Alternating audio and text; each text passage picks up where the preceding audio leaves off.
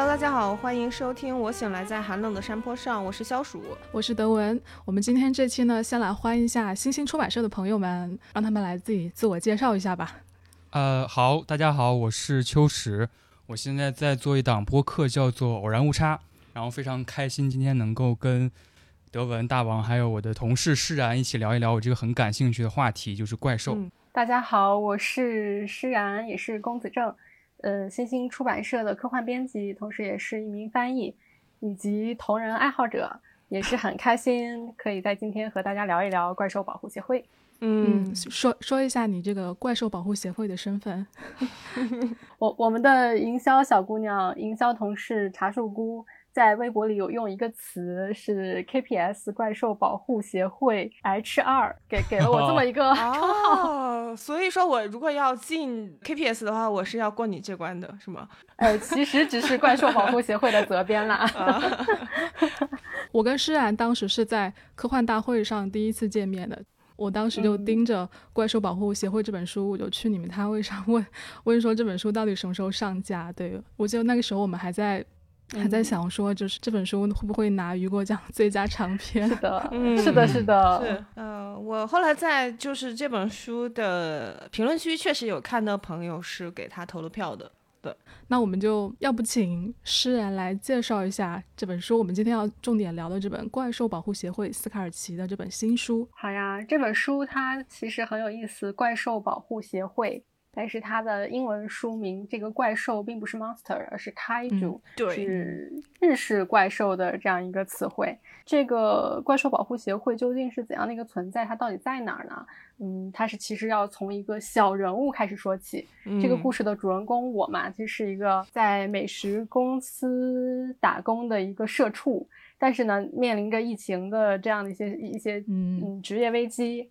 我被解雇了。后来呢，我成了一名外卖员，但是很不幸的是，在这个疫情的环境下，我这个外卖员的身份也保不住了。但是我在送外卖的过程中呢，经常会遇到一个常点外卖的老客人，这个老客人非常不巧，还是我的曾经的一个老熟人，而我这个老同学、老熟人，他已经住在了非常豪华的大房子里。是的，这个时候呢，他 尴尬了，对，非常残酷。但好在这个时候，他向我抛出了一个橄榄枝。就是说我这儿有一份空缺，那你愿不愿意来？我们呢是一个服务于大型动物保护基地的这样一个呃非政府组织。然后这个时候我就是无奈呀，这个迫于生计，权衡利弊之后，我决定接下这份工作，因为这份工作的内容也是运输，属于我的一个老本行，搬东西。对，搬东 西。嗯。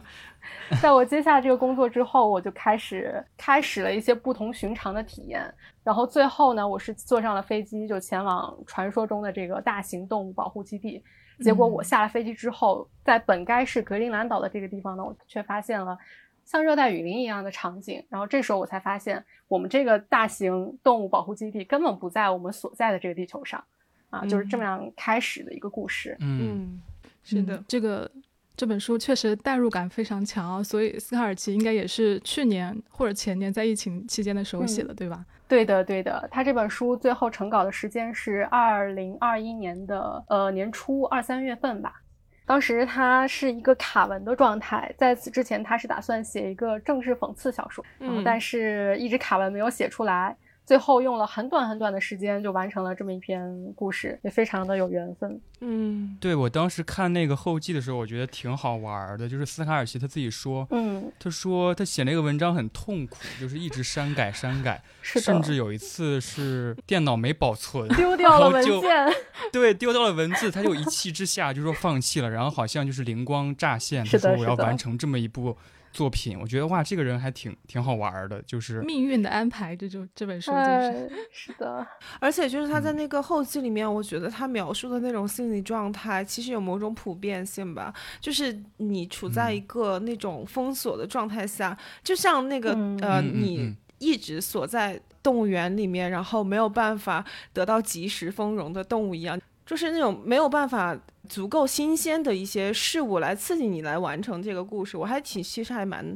能体会到他的那种心理状态的。包括他在创作的时候，自己也是有生过病嘛，也应该算是感染过新冠。然后，所以那段时间他的心情、身体状态都处在一个很黑暗的一个状态里，所以他写了这么一本书，却和当时的环境是恰恰相反。对，因为这本书的基调非常的欢乐，嗯，可以提供了一个逃离现实的乌托邦吧，类似这样一个存在。是的，我就所以我就感觉他是一个很典型的。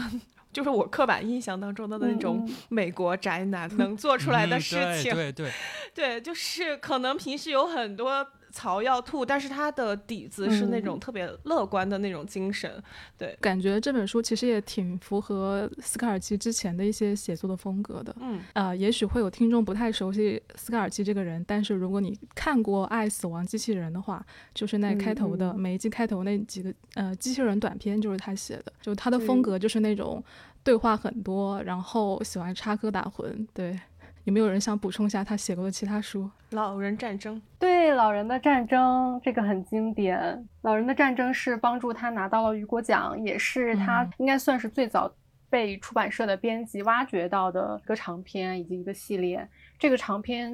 呃有六部作品，然后以及一些中篇的番外。这六本小说其实都是引进国内了的。它是一个类似黑暗讽刺向的太空小说吧？嗯，里面也是很。插科打诨，很很幽默、很风趣的文风，但这个系列很长。它的其他中篇，比如说刚才提到的这个《爱死机》里，有三个故事是改编自斯卡尔奇的中篇小说嘛？一个是那个三个机器人。然后还有酸奶，酸奶，对对，当酸奶统治地球，呃，然后以及那个希特勒的豁然历史，希特勒的几几次死亡，是的，是的，都是他很幽默的风格。而且他是一个写过《星际迷航》同人文的作家，嗯，通过《星际迷航》同人文拿到了雨果奖。是是是，虽然在这本书里面哈，几乎没有埋什么《星际迷航》的梗。但是我为什么要说几乎呢？就是在这本书里面有几个就是保护怪兽的这样一个小队，然后他们是有名称的，就是英文是 Red Blue Golden。嗯，其实我我我自己感觉啊，它应该就是对应的《星际迷航》里面的红山、蓝山和黄山，就是他们不同的植物穿的那个衣服。嗯，对对对。当然这个这个颜色在这本书里面没有什么特别的对应啊。不过就是耿辉老师他没有把它对应翻成就是红。红队、黄队，嗯，是是，我也比较赞同这个联想，因为本身斯卡尔奇他是 The Original 原初原初星际迷航的一个粉丝，然后这个相应的红、黄、蓝也是非常有指征性的 shirt 的，就是这个队员的组成。像红红山就是说他非常容易挂掉的一个一个小部队，对操他的那个同人文，对他那个同人文也是基于这个设定来写的。没错没错。就他他没怎么写，在这本书里面写星际迷航的梗，结果这本书里面有很多星球大战的梗，非常克制，非常克制的进行了转向。OK，其其实，在我们正式展开之前，我觉得还可以稍微说一下，因为我拿到这本书的时候，看到这本书配套的东西还挺多的，就是包括是有一封跟斯卡尔奇的对话，还有一张就是那个怪兽的镭射贴纸。我觉得这很斯卡尔奇，就是，嗯，还有访客行程卡什么的。对，一共是有四个四个小部件。大家最喜欢哪一份？嗯，我还挺喜欢这个这个这个镭射贴纸的。我想问一下，上面这个水果是是那个书里面提到的粑粑果吗？你 们设计的那个形象吗？有没有可能它不是水果？我想你说的应该是我们画的怪兽蛋。哦，蛋。哦。哦，是。很像一种热带水果，哦，看起来挺像，就是地球上的释迦释迦果。嗯嗯嗯，没错 没错，有点像是是植植物水果，但它我们给它的设定是怪兽蛋。哦，嗯嗯，不过我觉得那个就是书里面的那个粑粑果，它有点像地球上的那种酸角，哎，哦，因为酸角就有点。就是你们应该 见过吧？形状嘛，就那个形状就很有点像粑粑。我见过，对啊，有一点。但是酸角很好吃，嗯，确实是。对，所以你可能会在那个自助餐厅里面的尽头找到那个粑粑果吧？粑粑果也是出现在我们这份行程卡背面第一天的食物呢。对，其其实可以说一下这个行程卡，是因为书里面有情节，就是虽然这个保护协会是一个非常隐秘的科学机构，但是它因为受到了一些外部资金的一些资助，对，所以它必须要不时的去提供给这些人进行游览观光的这样一个行程，对，所以会有一些访客行程卡里面写了交通工具啊什么的，对，它背面有有写，就第一天、第二天也是。嗯，根据书里的设定来进行设计的，就是每一组访客他们会在这里待两天，其中一项任务呢就是参观怪兽保护协会里的一些实验室，然后听一些当地的调研报告，然后另外一方面就实地去观察，远距离观察怪兽。就这个情节其实会让我想到一些就比较老的科幻动画里面会出现的梗，比如说像那个《飞出个未来》。Futurama 里面就经常也会把一些外星球当做这种游览的一个对象，对吧？对，嗯，是的。OK，那我们就来就是具体的聊一下《怪兽保护协会》这本书啊。但是我还挺好奇的，想先调查一圈，就是在座的四位有没有 BDO 恐惧症，就是巨物恐惧症？没有，我有，但是我也迷迷恋它。对。然后 就是说，对叶公好龙型。对我跟大牙好像有点像，我是一个我很喜欢特摄嘛，特摄厨嘛，就是对一些怪兽，各种各样的怪兽都很感兴趣。因为我觉得怪兽这个设定还挺美妙的，因为他看过很多怪兽之后，就会发现有些怪兽它其实设定有点形而上，嗯，就是它它不是完全是摧毁型的，或者是它不是完全是一个反派，有些设定还挺抽象的，比如说它是一个异次元的怪兽，好像它能控制时间，然后能催眠等等。但是巨物的话，感觉好像如果真的看见怪兽。还是一个很兴奋的状态吧。如果我 是我的话，当我们说到怪兽跟就是一般的怪物，比如 monster，它们之间的区别就是怪兽它的体型是非常非常庞大的嘛。但是我个人感觉好像一般看那种呃大片儿里面的怪兽，好像没有特别那种就是会让你引起巨物恐惧的那种感觉。但是我觉得我是有一点的，因为我记得我之前在网上看过那个把土星、木星拉到地球旁边那个，对对对对。对，那看那个照片，我是真的不行，我就感觉我的理智正在逐渐的离开我的身体。对，但是你要说到像怪兽，看到这些电影里面的场景，或者说看书你想象的时候，就是哥斯拉后面电影里面那怪物应该都挺庞大的吧？都都几百吨哦，不是几百吨，应该是几万吨，八十米。对对对，八嗯对是的，但是看那些片的时候，好像就没有那种感觉。对。我觉得德文说这个还挺有意思的，就是稍微有一带一点叶公好龙的感觉。嗯，记得有一个平成时代的奥特曼叫做欧布，然后他的那个主角团是三个，就是三个青年吧，他们就自成立了一个小团体，就是怪奇事务所的感觉。嗯，就是每天就是去调查一些奇怪的事儿，然后对怪兽很入迷，然后其中有一个人就是对怪兽。的各个习性侃侃而谈，然后我就就挺喜欢他们的。怪兽保护协会也给我这种感觉，就是很了解怪兽历史电影的人坐在一起来真正面对这个事儿。但是我为什么说叶公好龙呢？就是那个欧布奥特曼里边，他们三个人虽然都对怪兽很感兴趣，但是怪兽降临的时候就是跑得远远的。就是 这不就是就是我我觉得我也是这样，虽然我也没有很了解怪兽，就是有点害 怕，对，是那种感觉。我我我觉得你刚刚说的那个点，其实是我觉得在在我们看完，然后我们把这本书推荐给其他可能感兴趣的读者的时候，我挺想强调的一个点，就是这本书就是如果你是期待它会有大量类似于怪兽片电影当中那种比较紧张刺激的画面描写，其实它是比较少的，它比较像是一个在你已经拥有了一些就是呃怪兽世界观，或者说对怪兽片。对哥斯拉的了解的情况下，你会看到这本书，它其实对于那个世界观下这些科研人员的一些日常的记录，一些更生活化的一些描写。对对是，所以呃，包括斯卡尔奇他本人，我觉得他对他自己的写作也是非常的，就是有认知的。他会说，就是呃，这部小说是一个一首流行歌曲，而不是。严肃深沉的交响乐嘛，嗯，对。然后就是，其实我觉得这个小说的话，它的优缺点就是属于都很明显的那种。比如说它的，我先说它缺点啊，就是它的缺点是，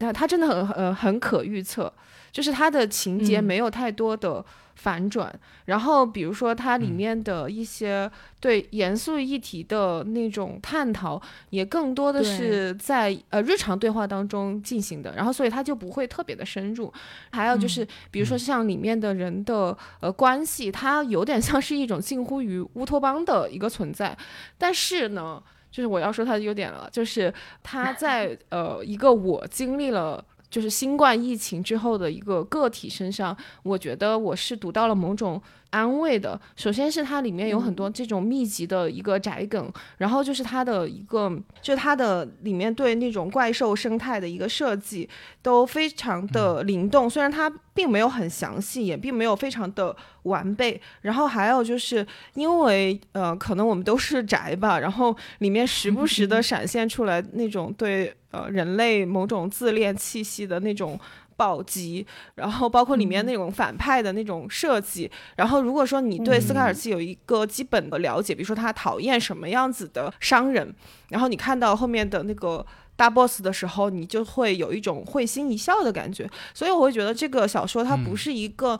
不是那种能够改变你人生的小说，但是它确实能够娱乐到我。对，我就很同意大牙说的这一点，就是。我读完这本书的第一感觉就是，我脑海中有一个导演是詹姆斯·古恩，就是就是滚导，就是拍那个宇宙那个什么叫银河银河护卫队的那个导，嗯，对，滚导，因为他本身是个老特摄厨了，就是现在大家去豆瓣看他的那个页面，除了跟小浣熊的合照，还有就是他好像去参观了远古的那个特摄棚，然后跟那个初代奥特曼有一个合照，就是。而且那个自杀小队最后出现了一个大眼睛的五角星的那个怪兽嘛，我认为他是直接模仿了盖亚奥特曼里边有一个加恩 Q，也是浑身眼睛的一个一个怪兽，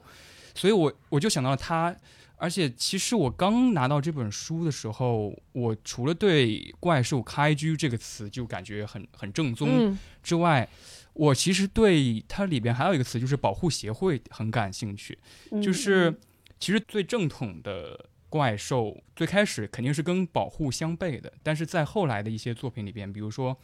奥特 Q》，它有很多续集嘛，就是当代的《奥特 Q》二呃一二年左右的一个剧集，它是每集单元剧，一集讲一个怪兽的故事，它其实就会设置一个像是民权组织一样的组织，就是怪兽保护会或者怪兽保护组织，他们是有政治诉求的，就是他们宣扬说，呃，我们要保护怪兽。他们的意思就是说，怪兽本来也许就存在着，那我们去消灭它，是不是有一个有点人类本位的感觉去消灭一个东西？所以这个是他加入了一些可以说是社会议题在内吧。所以我本来就对这个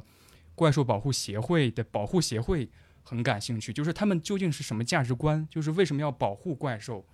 我读完之后，我也觉得也像那个刚才说的，可能他的那个社会议题没有。探入的那么深，但是他可能给你了一个比较轻松的讨论走向，就是你也可以这么想一想。嗯，那秋实你就来介绍一下吧，给大家稍微介绍一下怪兽，主要是哥斯拉系列电影，因为非常多，而且就是，而且我比较好奇，比如说“开主”这个词在日语里面的话，它就是跟呃英语里面的 “monster” 它有什么这种意涵上面的区别？嗯，好，那我试着用。词语解释了，用我台的传统异能，就是呃，开局这个词，它其实就是完全就是脱胎于特摄怪兽、特摄文化，就是特摄片带出来了开局这个词。啊，甚至呃前几年有一个我很喜欢的那个动画作品叫做《哥斯拉奇异点》，嗯，它里边就会美化开局这个来源，他说啊，开局是日本的古语，意思为怪异的猛兽，但其实它其实就是开。Ju 的音读，嗯，呃，然后 Ju 是野兽嘛，然后 Kai 就是代表是神秘这个是神秘这个含义。然后刚才提到一点，其实我想到了一个有意思的一个小分支，因为我看特摄很多，就是三大特摄都会看。然后它其实对，然后特摄文化里边出现了很多有意思的概念，就除了 Kaiju 之外，它其实，比如说在假面骑士系列里边，嗯，出来出现的概念叫做开金，就是怪人。哦，你可以想象，就是怪兽和人结合，然后是一个等身的反派叫开金。然后在奥特曼的昭和系列里边，不知道你们知道不知道这个 知识？就是每年都会有一个新的奥特曼，然后一就是每一届都会诞生出来一个新概念。在艾斯奥特曼里边，它其实诞生出来一个概念叫做超巨，就是超兽。嗯，对，超兽就是怪兽和地球上的生物的结合，可以这么想象。所以 “kaiju” 这个词完全就是空想特摄创造出来的一个东西，它其实指的就是巨大生物，不能够和 monster 做直接的替换。我觉得是这样的。对，很多著名的怪兽，因为哥斯拉系列电影，我觉得德文和就是大家都知道吧，就是只要有一个 IP 做好了，都会不断有重启做，是吧？对，是的。对，就还挺。太多了，我看的也不多，可能呃六七部十部不到，呃大家可以挑，怎么说呢？呃有新的怪兽出现的就看一看，因为它会各种串场，就是怪今天哥斯拉和另外一个怪兽打，然后下一集是哥斯拉和另外一个怪兽打，就是对垒的感觉，所以它里边会出现几个比较有名的怪兽吧，就是哥吉拉，就是哥吉拉，被称为对怪兽。对，还有摩斯拉，摩斯拉是它那个原本的起源故事，也是在日本的一个小岛上做氢弹实验，然后当时就出现了一个蛾子形状的巨型的一个飞蛾，就是它也是卵生的一个一个怪兽，然后是摩斯拉，然后它会分泌那种好像黄色的粉状物，毒物攻击，然后还有一个是。呃，基多拉，基多拉的样貌就是好几个头，异形，就是三个头，然后会飞的。对，基多拉，还有拉顿，拉顿就是大家可以想象是翼龙的样子，差不多，就是它会飞。然后拉顿的那个起源电影其实也有点像是怪兽保护协会的某种感觉。其实拉顿也是当时的整个电影都是所有人都不知道这是什么，然后再认识到这是什么。的这么一个过程，其实怪兽差不多就是分了这几个种类吧。然后再要细分的话，其实又细分太多了。而且我觉得特别有意思的是，那个怪兽保护协会里边有一个梗，就是我看完之后会心一笑，就是他们日常几个队员之间对话嘛，然后说我们给这个怪兽起名叫爱德华，是爱德华和贝拉。对对对对对对。然后有一个。人吐槽说：“千禧一代真是毁了怪兽命名学。”然后我一看就笑了，就是为什么呢？其实两千年之后，就是差不多平成中后期了。特摄作品里边，迪迦是呃两千年之前嘛，那是经典作。然后两千年之后的一些特摄作品里边，你们能够看到那些怪兽的名字都是那种什么呃宇宙超行星异次元，就是。各种 title 巨长，然后最后出来一个乱七八糟的怪兽名字，确实可能真的是不太好的那个命名品味。就这个吐槽还挺搞笑的。我觉得他对千禧年有好多吐槽的地方，他还吐槽那个千禧年的 emo emo 乐队，对，那个太好玩了。就是他当时记得是说有一个乐队名爱德华的谢直枪，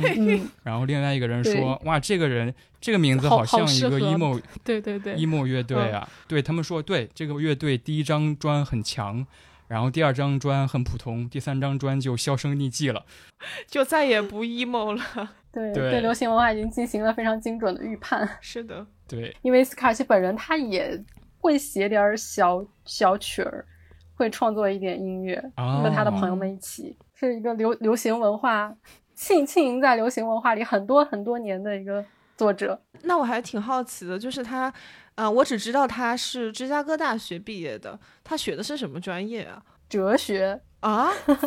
同样哲学毕业的作家。我们比较熟悉的还有伊恩·班克斯，他是一个英国，嗯，英国作家，是也是写这个讽刺性的小说。嗯，他的小说就非常难懂，一句话绕十八个弯儿，是的，然后告诉你一个什么故事。嗯，然后和他相比来说，斯卡尔奇就是太通俗、太流行文学了，让你很难想象到，原来他是一个哲学背景出身的人。是的，嗯，你能想象齐泽克写小说是这个样子的吗？对。OK，说回怪兽，就是其实，在呃一九五四年昭和时代那个第一版的那个哥斯拉，其实它还是一个挺严肃的一个电影，因为它非常明显嘛，就哥斯拉的产生就是因为它是因为核武器实验变异的。但是我感觉到了后面哥斯拉电影，也不是所有啊，就中途它还是出现了一种娱乐化的走向，甚至甚至到那个就基多拉出来的时候，它哥斯拉从一个。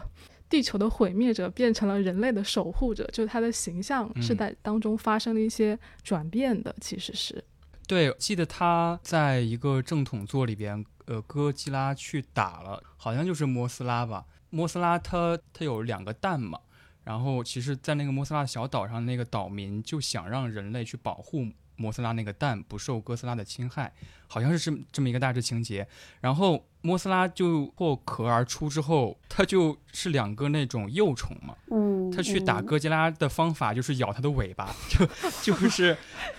它它把那个尾 咬尾巴咬住，然后哥斯哥吉拉就只能一直甩尾巴。呃，我不知道你们知道那个宝可梦里边有一个呆呆呆呆兽，就是那个样子，就是咬着它尾巴，有点像小孩打架。其实，在这个怪兽的流行化到了两两千年之后，传奇影业介入了之后，嗯，就是完全进入了另一种走向。虽然它也是沿用了开局这个日式的设定，但是怪兽已经完全成为一个呃异星生物，就是有了属于它的。呃，美式的传奇影业式的一些发展路径。对，其实，在《怪兽保护协会》这本书里边，还有一个非常精妙的吐槽，就是他们好像是一个队员跟朋友在家会看哥斯拉电影，然后他突然加了一句。说不是一九五六年版的，就是加入了一个美国人版的二次创作的哥斯拉，不是那版，是的，就是这个还挺有意思的，因为一九五四年那个哥斯拉日本原版出来之后就影响很大嘛，然后美国人就说，呃，我们要加入一个角色进去，其实就是话就是很硬生生的。加入了一个美国记者，然后把那个原始版本重新剪辑了一遍，就靠着这个美国记者口述了很多剧情，但是就是就是一个硬生生的烂作，所以所以作为这个就是斯卡尔奇，他里边还吐槽这个作品，我觉得还挺有意思的，就是他有自己认定的原教旨主义的版本，本格的，对对本格的，对对。那一般在这种怪兽片的设定里，就是呃，就他们设定的怪兽，比如说它的。获取能量的方式啊，他使用的武器啊，就是在这些片子里面都是一以贯之的吗？还是其实每个版本都不太一样？版本都不太一样吧。但是哥斯拉的正统作品里边，它会固定遵循几个点。一个点是它会进化，就是它会快速的迭代。其实迭代和进化在怪兽保护协会里边也说了，嗯，哥斯拉会从海，然后登陆之后，它会快速进化。然后在新哥斯拉里边，就会大家看到本来是一条鱼的样子，它有鳍，然后扭着扭着上岸之后，突然有一个小手就就出现了，然后在几分钟之内就出来一只手，就是进化这个概念是在哥斯拉的系列里边是比较重要的设定。就是因为我觉得，就是你怎么你的你脑海中的这个。怪兽的形象其实还是很重要的，因为你会发现斯卡尔奇在这本书里面几乎没有正面写过，就是他们保护的这些怪兽长什么样子。所以我看书的时候，其实我自动带入的就是我脑子里那个最正统的哥哥斯拉的形象，就是它整个看上去就是霸王龙嘛。当然它的前肢比霸王龙的小小的前肢要大一些，它会飞，然后它对对的，然后它还有那个。古板就类似剑龙那个样子的，对，所以我自动带入的就是这个最正统的 形象。对你确实会发现斯卡尔奇没有在这里面花太多的笔墨。我自己个人感觉啊，我觉得他就是要让你自己去带入你印象中的葛总的形象。对对，我觉得就是德文提这个问题特别好，这也是我看很多作品之后，我就会一直自己在想的一个问题。就是在创作层面哈，就如果一个作品里边它要设定一个怪兽，嗯，有一个问题就出现了，我们是否要提出一个假设或者前提，就是观众愿意相信这回事儿，就是创作者和观众是否有一个默契？我觉得如果没有想到这个默契的话，或者是没想明白这个事儿的话，就特别难写怪兽，就是有点放不开。我可以提个。一个论据，嗯，就是呃一零年代左右的哥斯拉的正统系列电影情节上，其实有一个做的很不好或者很差的一点，对于我来说，就是怪兽除了哥斯拉嗯之外，要是出现了基多拉和摩斯拉这些怪兽，就是他们有前情提要、有有起源故事的这些怪兽的时候，就会有一个情节，嗯，就是地球防卫军或者研究小组。他发现了这个怪兽，然后经过了一系列调查研究，说啊，它会降临，或者说会来到我们东京，或者是登陆日本。之后，他们突然说，我们给这个怪兽取名为基多拉什么的。就这个点，其实大家想一下，特别怪。就是你凭什么给它取名叫基多拉？以及一些老的观众知道了他是基多拉，然后你就突然把这个信息带入了，这就是一个很跳戏的地方，也就是在怪兽的传统作品里边很难达到的一个平衡，就是如何让新观众跟老观众都能够进入到你的创作环境里边。如果你四十分钟你才告诉我早就知道这个怪兽的名字的话，我觉得你就是有点怎么说呢？有点跳戏。但是新观众也很奇怪呀，就是为什么你突然一个美军突然把一个怪兽名字叫叫做一个日文名是吧？所以我觉得斯卡尔奇做的这点就做的特别好，就是他把怪兽电影当做正史来做，然后他在刻画怪兽的时候，他给你一种你可以去想象，你可以去加入你你本来就有的知识来扩充的一个感觉，就是新观众没有所谓的入坑障碍。然后甚至会有一点点渐离的效果，就是看的很很快乐。然后老特摄迷就会觉得啊，你还还挺识货的，对吧？你说的这 点还挺对。然后你说的这个还挺符合我的想象的，所以我觉得他写的特别，就是他想的特别清楚。我觉得是，嗯，是他直接就是。把一九五四年那个哥斯拉电影为什么拍出来，他也在他所创造的这个世界里找了一个合理的解释，就是因为他们当时目睹了啊，一九五一年这个美国人引爆氢弹，然后导致这个怪兽穿越了，然后被看到了，导演就以这个为灵感拍了一九五四年哥斯拉的电影。是的，完全把这个一九五四的哥斯拉变成了一个纪录片儿。是的，是的，是的，是的。嗯，在这个小说里，如果是想要找一个非常完整的关于怪兽形体的描述其实非常困难的，但是如果说是在看完之后仔细去梳理，就会发现它的这个怪兽在散落在文章的很多个地方是有一些细小的暗示，大概还是能完形出来一些形象。比如说他在描述最开始看到的那个怪兽，是说我们在。坐飞机在前往我们基地的过程中，看到一个小山慢慢的隆起，嗯然后又会说看到一个类似波音七四七的家伙懒散的拍动翅膀划过天空，会有这种很很细枝末节、细枝末节的一些描写，包括它会有它会在一些剧情的描述中加入，比如说这个核战会吸引五十层楼高的怪兽穿越空间裂隙，嗯，所以很巧妙。这本书它也才两百多页嘛，它的笔墨非常的节省，它会有一些这种很微妙的让你能够 get 到，但如果呢，如果你只是看情节的话呢，可能就也会把它忽略掉的一些东西，包括这个访客观光的这个环节，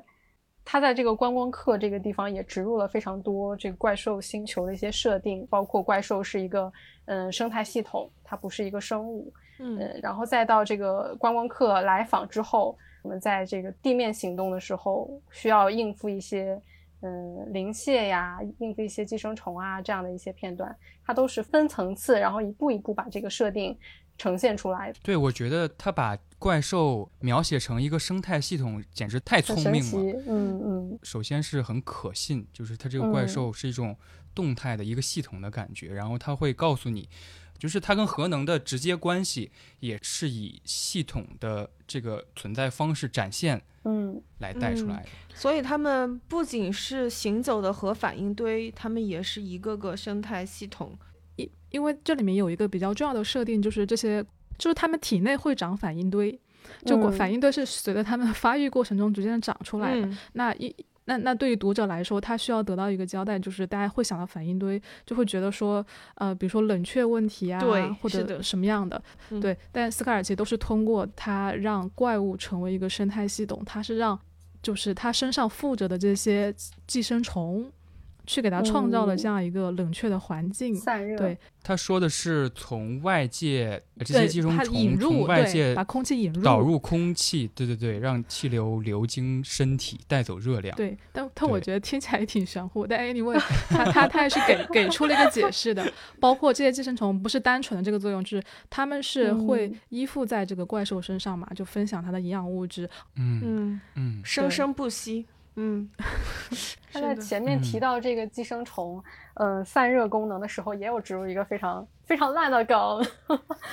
他说，这前面这个队员在解释这个，嗯，寄生虫，形容它像是怪兽的风扇。然后我张大了嘴巴，这个时候我的另一个同伴就说。这里说的风扇可不是粉丝，我我不是说怪兽有粉丝，这个这个有点烂，但是我觉得非常有共鸣。谐音梗，谐音梗，真的，而且是很古老的一个谐音梗。是的，也没有什么中西差异呢。嗯，而且我觉得他也关注到一些很奇怪的地方。如果是我第一次看到他设定的怪兽的那样的庞大体积的时候，他其实书里面也提到了那个就是平方立方定律吧？是的。就按理来说，按照那样的物理规律来说。怪兽这样存在就是不合理的，就如此高、如此庞大的动物，最终是是会被自己压垮的。然后斯凯奇就用一句话他说：“那 就是因为他们的生态特征比较特别。”对他反复，他反复的去渲染说这个怪兽是一个生态系统，就是我们不能把它当做一个生物。那如果从这个系统论的观点来说，确实是。我或许是这样，好像也是可以理解的。嗯，对，就是生态系统这一点，好像向我解释了为什么要保护他的。因为在一些，比如说最新的那个一届的奥特曼，就是布莱泽奥特曼的第第几集？第三集好像，它出现了一个怪兽是山怪兽，整个怪兽是一个山。嗯，然后这个山是在神话当中五千年之前它苏醒过一次，但是五千年之后大家都是。供奉着神像，然后对他有敬畏，对这个山有敬畏，对这个自然有敬畏，所以他从来没有苏醒过。然后这集的开始就是地球人、地球防卫军就很自大的说啊，既然没有苏醒，这也是一个古老的传说，那我就在上面建立一些我的基地和我的武器吧。然后建立完这些基地和武器之后，这个怪兽就苏醒了，就是它被惊扰到了，然后就这个生态就被打破了，然后最后。奥特曼其实也不是打败他的一个结局，就是让他继续返回到一个山的状态。我觉得这个结局也挺好玩的，就是让你重回到自然当中，然后他就继续沉睡了。所以我觉得生态系统也可以说是某种保护的必要吧，就是有这么一个价值观存在。嗯嗯。啊，我还挺喜欢这个感觉，因为它让我想到了莱姆写的《索拉里斯星》，就是他写一一整片海洋可能就是一个一个一个生命体，但它同时它本本身自己也是一套系统，生态系统。那大家对就是这个故事里面的人类和呃怪兽交流的呃那种方式，它其实也不是交流，就是。就是 其实人类是为了生存才使用就是信息素这样一种方式吧？你们怎么看呀？比如说像《侏罗纪公园》的新版里面，我们都非常不舒服的一个点，就是我们好像就是在那个电影里面呈现出来，那个恐龙是一个呃可以被驯服的一种。动物，但是在这个书里面，其实是它其实是没有那种虚伪的要强行跟这个怪兽去达成某种共识的这种感觉，它只是使用信息素，然后有点互不干扰的这样子的感觉。对，斯卡尔奇写的这点，我就觉得特别聪明。我的感觉就是在写空想或者是特摄或者有怪兽的时候，我觉得一定要想明白一点，就是我们在创造怪兽的时候，要意识到怪兽不是我们创造的。就是在哥斯拉起点那个作品里边，他他那个女主读的大学硕呃博士专业是幻想生物技术学。他说，就是当我们拿枪举着指着怪兽的时候，怪兽知道这是枪吗？嗯，也就是说，怪兽只知道这是一个冠状物，它不知道这是枪，所以在做怪兽作品的时候啊，有些怪兽就率先攻击了，是吧？那是因为怪兽还是以我们创作者人类的惯性思维来解释了。其实要写得好，就是比如说信息素这个设置，我觉得就是很聪明的一点，就是他意识到了。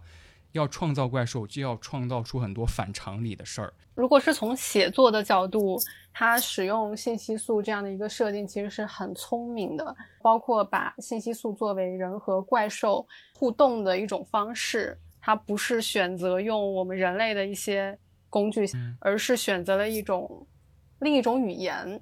它像是创造了一种就是语语言性质的东西。嗯嗯，可以让它很多故事里的很多情节。得到一个解释，然后同时呢，也不会出现很多逻辑上的漏洞。嗯，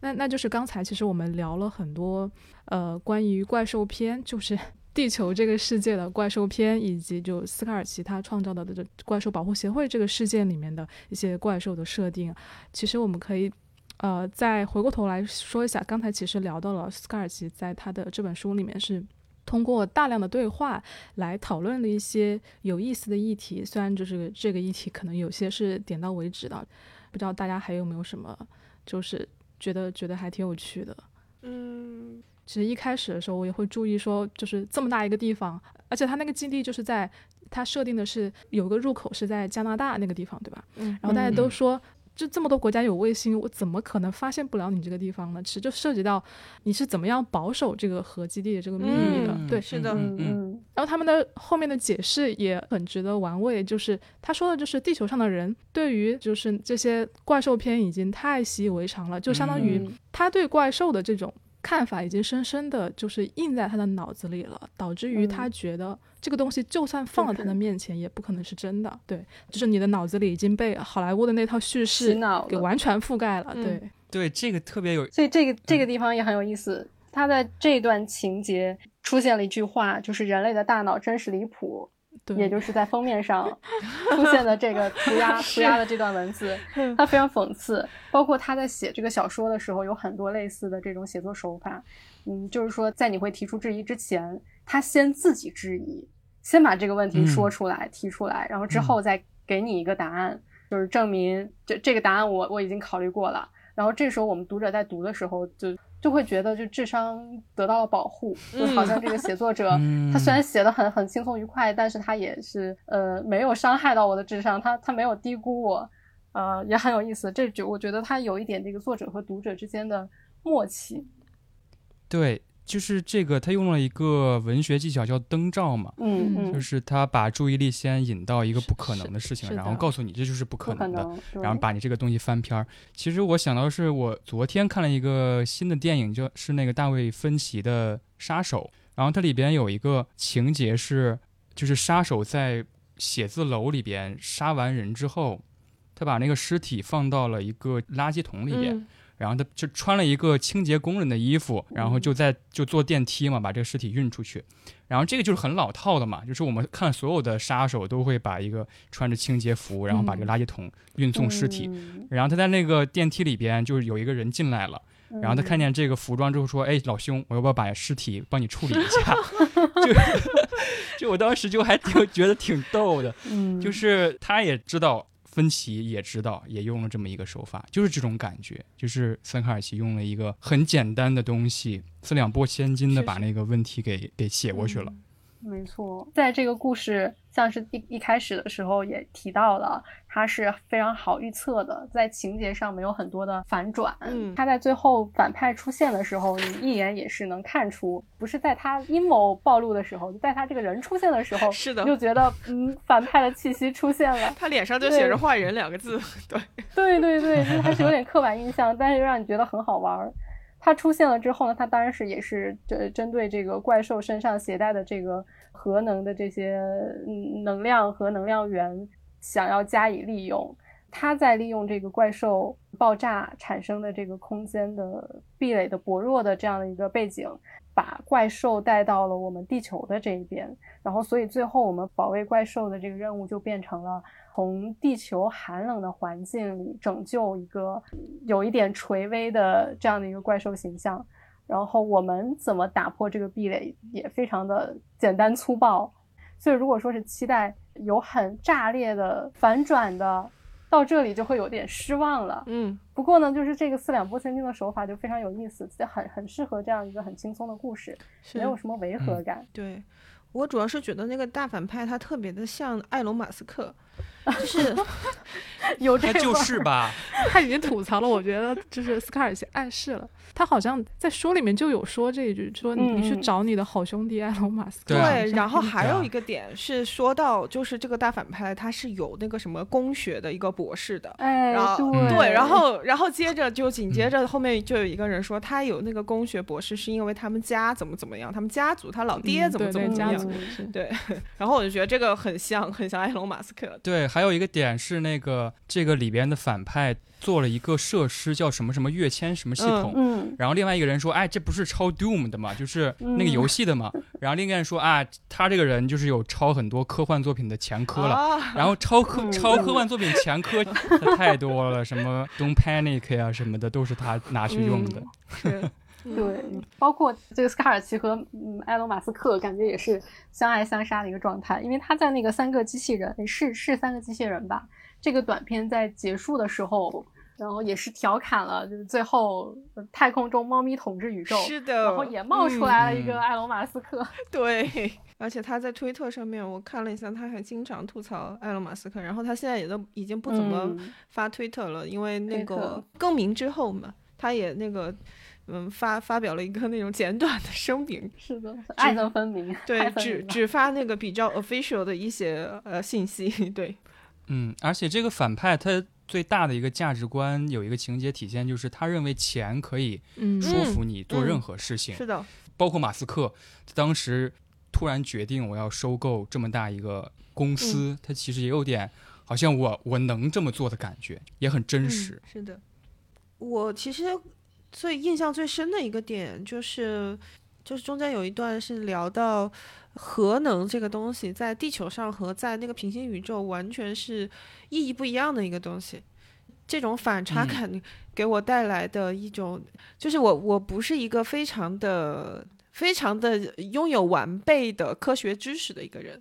所以说我能够接触到的，实际上很多的都是一些呃历史学家和呃新闻媒体给的资料。呃，长期积累下来，其实我是会对核能是有一种本能的一个恐惧的。呃，我我当然没有看过就是哥斯拉，但是我看一些一些资料嘛，就是会说哥斯拉可能是因为某种对核的那种集体无意识的一种恐惧，然后诞生的这么一个流行文化的一个形象。所以当呃，我看到说核能，也许它在另外一个呃世界，然后另外一个平行宇宙里面，它其实是作为一种 生生不息的一个一个一个原动力的时候，我还觉得这这样子的一个设定蛮微妙的，对。然后，而且那是一个其实没有人类进化出来的一个世界，对。这种描述其实侧面反映了。嗯，一种去人类中心主义的一种自然观，嗯，包括在说这个怪兽很巨大的怪兽在这个地球上，在它的那个怪兽星球上生活，然后并且还会穿过屏障，然后来到我们这个地球的时候，呃，有说过这么这么一点，就是说这怪兽为什么要来我们这边的星球，我们的地球，嗯，然后另外一个人就会反过来，反过来用另外一种视角来说。有没有一种可能是怪兽不知道它不能去另一边？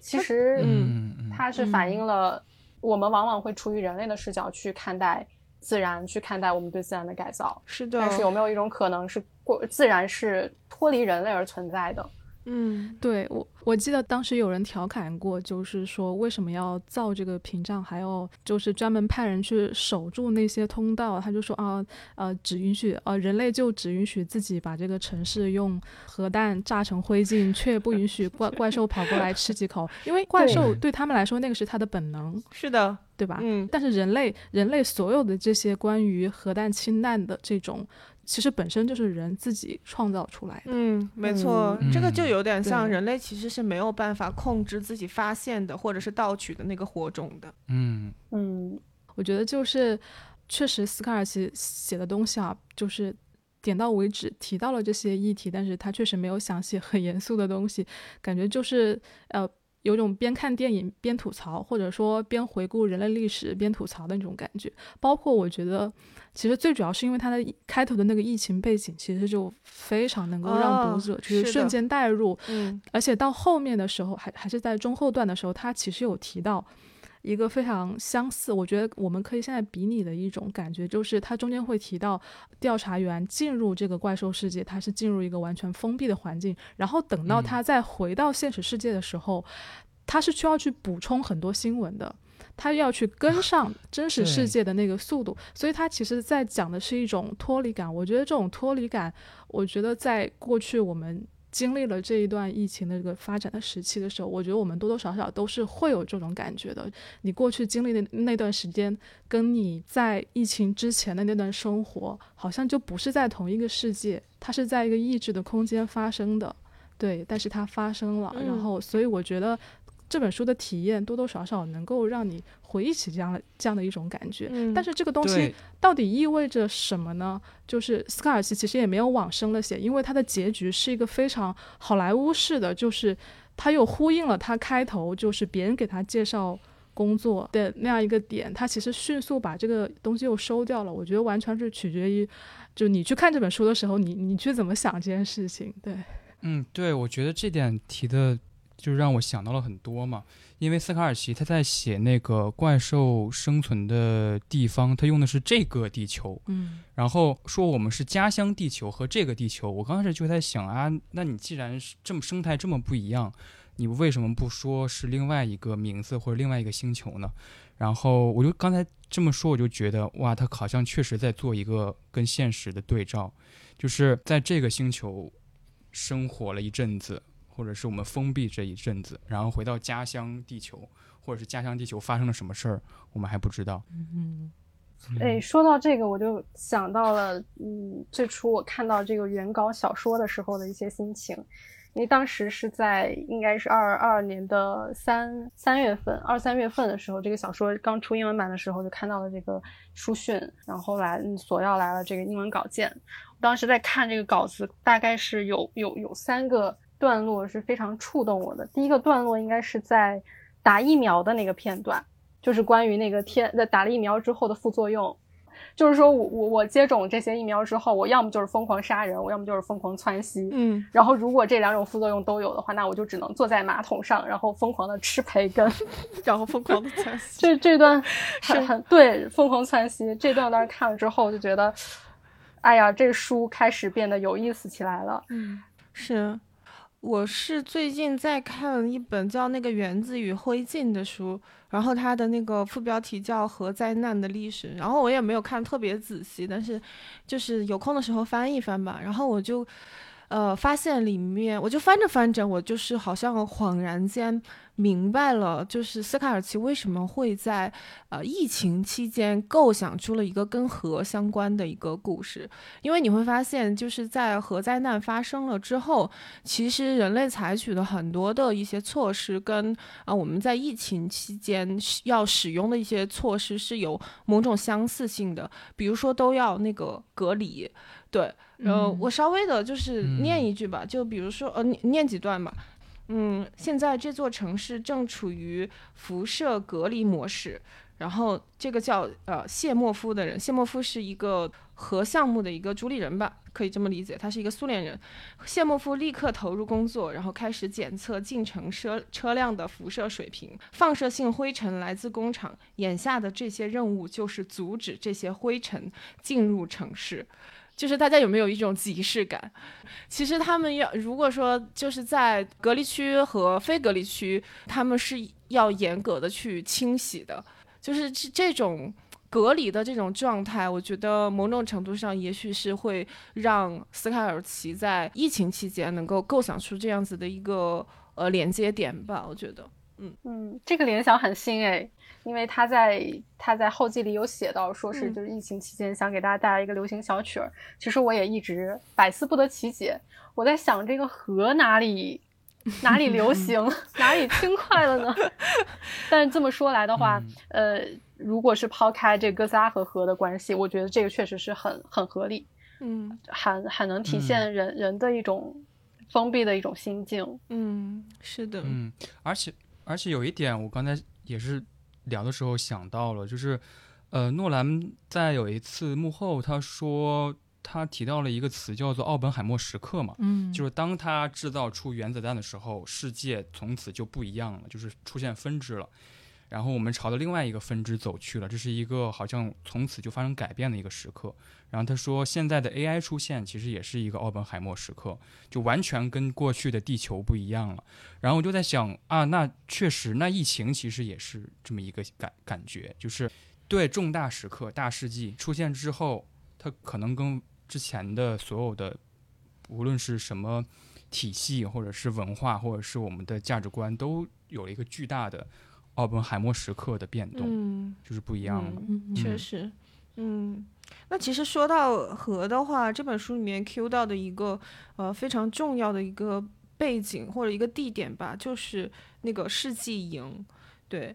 就是因为这个书里面也是写到了，他们要去的那个地方的营地是从那个格陵兰岛进去的嘛。然后世界营这个营地就是在格陵兰岛上面的，在这本书里面他也提到，就是他原先就是一个拿来做科研的实验室，然后呢后面被废弃了。我所以我去查了一下资料，他说的就是这个世世界营是因为它是建在一个冰川下面的。然后，建完这个项目开始启动之后，这个研究人员发现这个冰川移动速度比他们快，那那就意味着这这个世界营就很快就会要坍塌了，就没有在这里研究核导弹了，所以他们就放弃了。就是这个营地是美国偷偷在这建的，嗯，然后建完了之后，当他放弃了之后，他只撤走了一些反应堆，然后留下了大量的核废料。是的，事实上这个就是。这整个一个世纪营的计划都是九十年代才解密的，而它是五十年代建立的，就是说相当于中间有四十多年。就是那附近的人都都不知道有这回事儿。是的，我查了一下，就是，呃，大概是在一六年左右有一个报道，就说世纪营的呃废废料吧，占地大概是一百三十六英亩啊，一百三十六英亩，就是哎，又是英制，好烦啊！当然也是这个书里面吐槽过的。对我我我没有换算啊，就是，但是后面这个作者就说大约相当于一百个足球场的大小。然后其实现在，如果说随着就是气候的这个变化的话，我们其实有点说不准它有没有可能会呃殃及到其他的地区。对，如果不及时处理的话，突然觉得嗯，怪兽这本书又更虚虚实实、真真假假了一些。对啊，然后所以还是夹杂了很多这种对现实的一些讽刺的猜想。是的，是的，是的。嗯嗯，这个。这个基地大概是有数百英里长，然后二十五英尺深的隧道，又是英尺。既然说到这了，我们就再说一下为什么科幻故事里面会重复出现这种怪兽的这种形象。因为，呃，有一方面可能是因为，就是像这种怪兽片，其实它是类似于恐怖片一样，它是对恐惧进行了一种非常安全的。转移就是你在一个虚构的世界里面，对这种恐惧进行了解决。比如说哥斯拉这个形象是对于啊对于核力量的一种恐惧，但与此同时，我还想到另外一个点，就是我觉得很多时候很多人看电影里面的怪兽的破坏性，它是会有一种非常爽的感觉的。嗯，就是就是我觉得在在这种所谓的恐惧之上，我会感受到。我觉得这怪兽同样也是我们自己。嗯，我觉得人类可能是不是他在自然面前，就是会时不时流露出来一种非常傲慢的上帝一样的心态，就是他就是要时不时的逃脱出去制造破坏。因为，因为也许想想我们在看那些，比如说类似于变形金刚啊，呃，就是或者说这种哥斯拉这样怪兽片的时候，你带入的到底是谁的视角？嗯，秋实觉得呢？秋实是不是因为作为一个资深的？怪兽迷，怪兽迷，你怎么带入的？哇，我觉得这个点提的好好玩儿，就是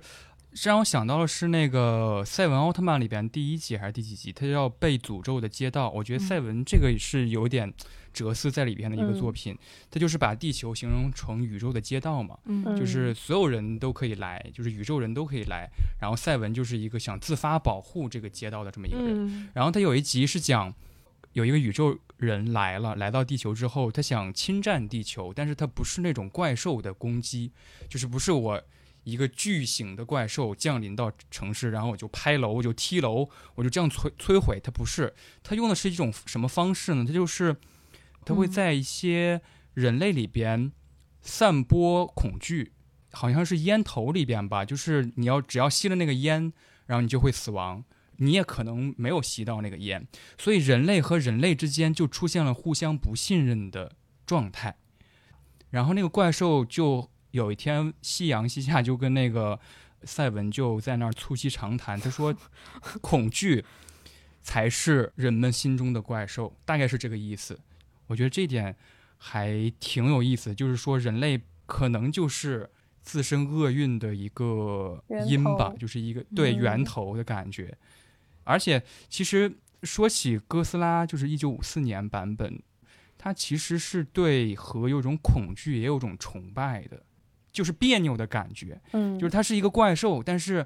啊，经过科学家说它是它是沉睡的，或者它最后就走回了海洋，怎么怎么样，嗯，我觉得这种崇拜和恐惧的别扭感，也是一种比较阴暗的感觉吧，就是人心比较阴暗的地方，就是我其实是不是能够靠着这个力量干什么，但是好像它力量太庞大了。它就是一个一个神的比例尺嘛，就是它一九五四年的那个版本的那个哥斯拉，它哥斯拉刚出现的时候是山头，是一个山头后面突然出现了一个头嘛，我觉得那一幕就特别美妙，是一种隐喻吧，就是大家看到了一个一个夸张的比例尺，嗯，人类这个比例尺太渺小了，就这种感觉，所以大家也会想，我拥有这种能力，我是不是就可以统治了？嗯，的一种感觉。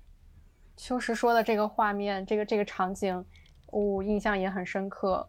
因为我们一般山头后面出现的东西，往往是太阳，旭日东升，或者说是夕阳西下，这个是和山，就是人在去远望的时候和山会形成一个画面的。嗯，那其实这个时候怪兽和太阳之间也有一种，嗯，很神奇的呼应，就是人类所没有办法控制的东西，就不管是野心也好。对力量的渴望也好，或者说是恐惧也好，它都是人类想要获得，但是又无法控制，然后也无法去解释的一些东西。嗯，对，而且还有那个，就是其实这个议题在那个安野秀明的新特摄系列里边，嗯，我觉得他有带到讲讲，对，就是 就是他，就是。他那个，他不是新哥斯拉，然后新奥特曼和新假面骑士嘛？嗯，他是就是三新特摄系列，对，就是他那个名字上有一个很有意思的点，就是他那个信，他用的是音读，但是信其实它采用音读，如果是训读的话，就是它这个就是新的本来意思就好像叫呃纳卡拉才是新旧的新的意思，所以它用信的意思是因为它跟那个真假的真是一个音。就是在港台那边叫真哥斯拉什么的，所以我觉得他在做某种当下的改编。这种当下改编体现在新哥斯拉里边，或者是奥特曼里边，就是开会嘛。大家都说 安修明很喜欢开会，而且新哥斯拉里边有几幕场景就显得整个体系就有点荒谬。比如说那个那个国土安全部部长或怎么怎么样都坐在台前，首相也坐在那儿，他是总指挥。然后出现了一幕，就是他们就是一个国土安全局的局长吧，好像他说他要决定用飞弹，嗯，然后他就是他明明是在一个场合，他要跟他旁边的上级领导说我要用飞弹，然后那个上级领导说好的，我明白了，然后那个上级领导转头对首长说我们要用飞弹了，我觉得这一幕就就好搞笑啊，就是你们都是在面临就是一个国家的覆灭的一个事儿，你们还要。这么遵循一个层层汇报的一个开会的体系，就显得很别扭、很荒谬。这也是我觉得安野秀明想要做到的一点，就是他想把一个很古老的发明，就是特摄这个东西，就是让让现代人再去发现它的魅力吧。但是这这挺难的。他要的特摄那种感觉是一种悖论，就无论是皮套感也好，无论是一个空想的一个东西也好，当下人多少都缺乏了那个嗯文化背景了，就是因为核恐惧有一个巨大的背景在笼罩着当时的人。我们现在可能就很难有那呃，现在可能还有，就是核污水啊等等等等出现之后有那种背景恐惧，但是我觉得在二零一一几年的时候，新哥斯拉，二零一二年的时候吧，这是一个还挺困难的举动吧。说实在话，像尤其是像我们出生的这一代，我觉得对于什么就是核威慑啊，就真的没有什么太多的感觉。我们可能更多的是通过一些文艺作品，嗯，对，小说、电影、纪录片，会感受到这种恐惧和压迫感。是的，对我是从《守望者》里面感受到的。我最最早对最早是从《守望者》哇，对，曼哈顿，我好喜欢《守望者》，天哪！OK，我们是不是聊的差不多了？对，但是我还有一个问题，就是你们觉得这个主人公杰米他是什么样子的性别？就是这个问题在呃其他的国外的播客对呃粉丝那个地方也有在讨论，呃当然就是其实耿辉老师在这一版里面就是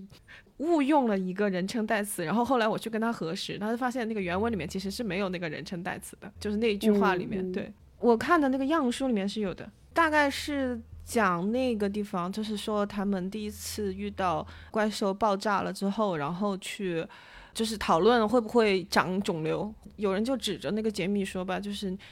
他也是去了现场的，你怎么不说他有肿瘤？然后当时他用的是一个男他的一个人称代词。对我们在这个编辑的时候也是尽量的，因为他第一人称叙述其实已经解决了很多关于这个性别的一些表达。嗯，呃，另外是在很多地方会涉及到这个指代的，嗯都用了人名儿，都用了那个杰米这。这两个字，嗯，希望没有遗漏吧。希望最后这版没有什么遗漏，挺有意思的。虽然在看这个小说的时候，它没有，嗯，没有设定一个性别的这样的一个设定，你可以把它理解成男性，也可以理解成女性，这个都好像都说得过去。但是在看的时候，其实完全带入了西蒙佩吉的这样的一个形象。哎，我觉得合适，合适，他太 nerd 了。很符合这种屌丝气息，科幻爱好者，然后各种那个科幻电影和或者科幻剧里打酱油。嗯，是是是，他之前也演过很多那种末日的喜剧。是的，对，对，就这种又黑色幽默喜剧。嗯，然后包括《神秘博士》《星际迷航》《星球大战》，嗯，都有出演过，对不对？很合适。不过这个这个想法，当时在聊的时候，张小北老师就直接否决了，他说。西蒙佩吉太老了，搬不动是吗？啊，对对，那但确实也是。对，故事里的设定，他是一个二十多岁、三十岁的一个青年，但西蒙佩吉硕士嘛，对，硕士读到一半就然后放弃的。我是那个读第一遍的时候，我是会呃，我不知道为什么就会自然而然的把他就是代入成一一个男性，但是我看第二遍的时候，就是他中间提到一个地方。就是说，就是他提到说，他的那个硕士论文是写，呃，从弗兰肯斯坦到呃杀手机器杀手杀手机器人系列当中的生物工程，然后这两个作者他们都是女性，然后我当然也不觉得杰米是一个女性，但是我现在就觉得杰米有可能是一个非二元性别认同。啊，这个细节很有意思。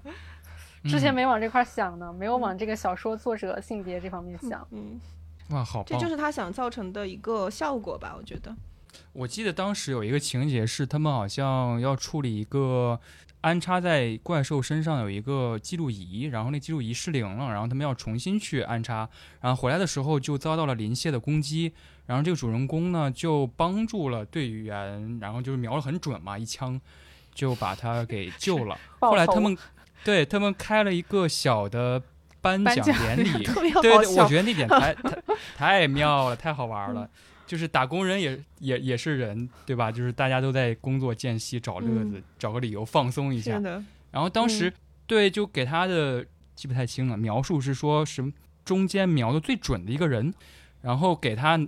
颁的那个奖杯拿过来，然后那他一看说什么史上最棒爸爸，就一看就是临时买的奖杯。哎，是的，这贴纸上也是有的，这个做到了贴纸上。嗯，我这哇是吗？这个好妙。所以我当时觉得啊，这可能，我觉得也许是一个男的吧。嗯。但这个就是一个很日常的东西啊，就是大家都是草台班子啊。对对，我觉得你说这个词太精准了。我觉得这个保护协会也也给我一种草台班子的感觉。你就毕你你想，毕竟这个主就主人公对啊，主人公进去之后他也没说他是咋培训的，对，没培，基本没培训，嗯，就直接真掏实枪上上战场的那种感觉。是的，而且就是扔就是扔他一摞资料，说你去翻去吧，就是 是的，自己学，每每人一沓。资料，然后每个人自己去做功课，这个也很 nerd，对，每个书呆子，对，每个人的那个资料的厚度还不一样。我记得那个就是地理学家，他的资料就只有一点点，然后他得到的回复就是说，那个地理学方面的考察可能没有排在很前面的优先级，特别好笑，残酷。对，那我们今天其实就聊的差不多了，对我们聊了一些。聊了《怪兽保护协会》这本书，还有跟这个相关的 在地球世界上拍的这些怪兽电影，以及我们最后讨论的，就是怪兽形象到底意味着什么。然后我觉得也可以欢迎大家听了这期，在评论区里面说说你对我们在这一期提到的一些问题一个想法吧。到时候拜托责编老师抽几个听众送他们这本书。哇，好呀，嗯，我觉得这是一本非常棒的新乌托邦小说。在我心里，嗯，抛出橄榄枝，然后邀请邀请读者朋友们也来加入怪兽保护协会。啊，对，或者大家聊一聊有什么喜欢的怪兽相关的影视作品或书籍，可以跟我们聊一聊。那秋实可以推荐一下，如果大家想看怪兽片的话，你最推荐哪几部？好像刚才说的还挺多的。你你最推荐的？其实我刚开始听德文聊的那个有一个点。就是跟疫情的关系带入这么一个想法之后，我想到一个特别有意思的一个作品，是一个小漫画，叫做《银河系怪兽》，但是那个“盒”是盒子的“盒”，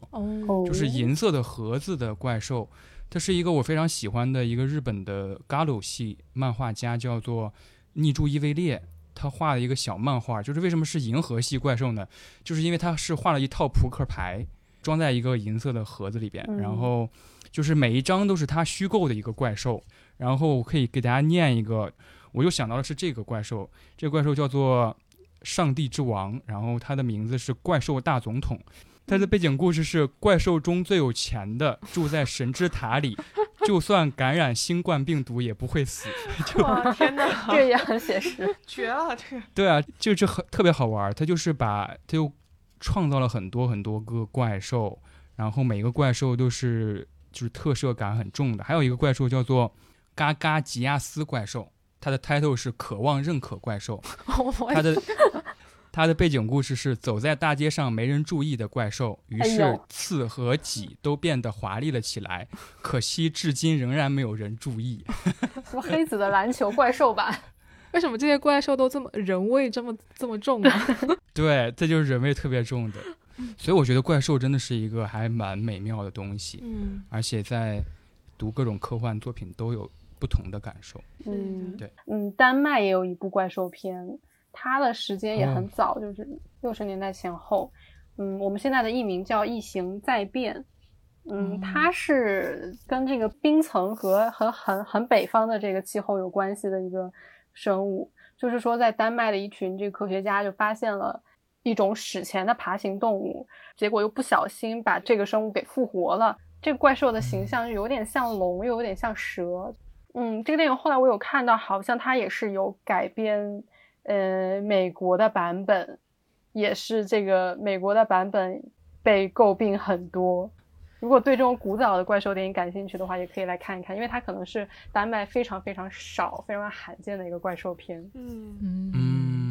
冰面下的史前大怪物不是有点像那个疯狂山脉吗？还有点像异形，呃，不是。怪形，怪形，怪形，怪形。好，那我们今天也聊的差不多了，我们这期节目就到这里，下期再见，拜拜。嗯，拜拜，拜拜，拜拜。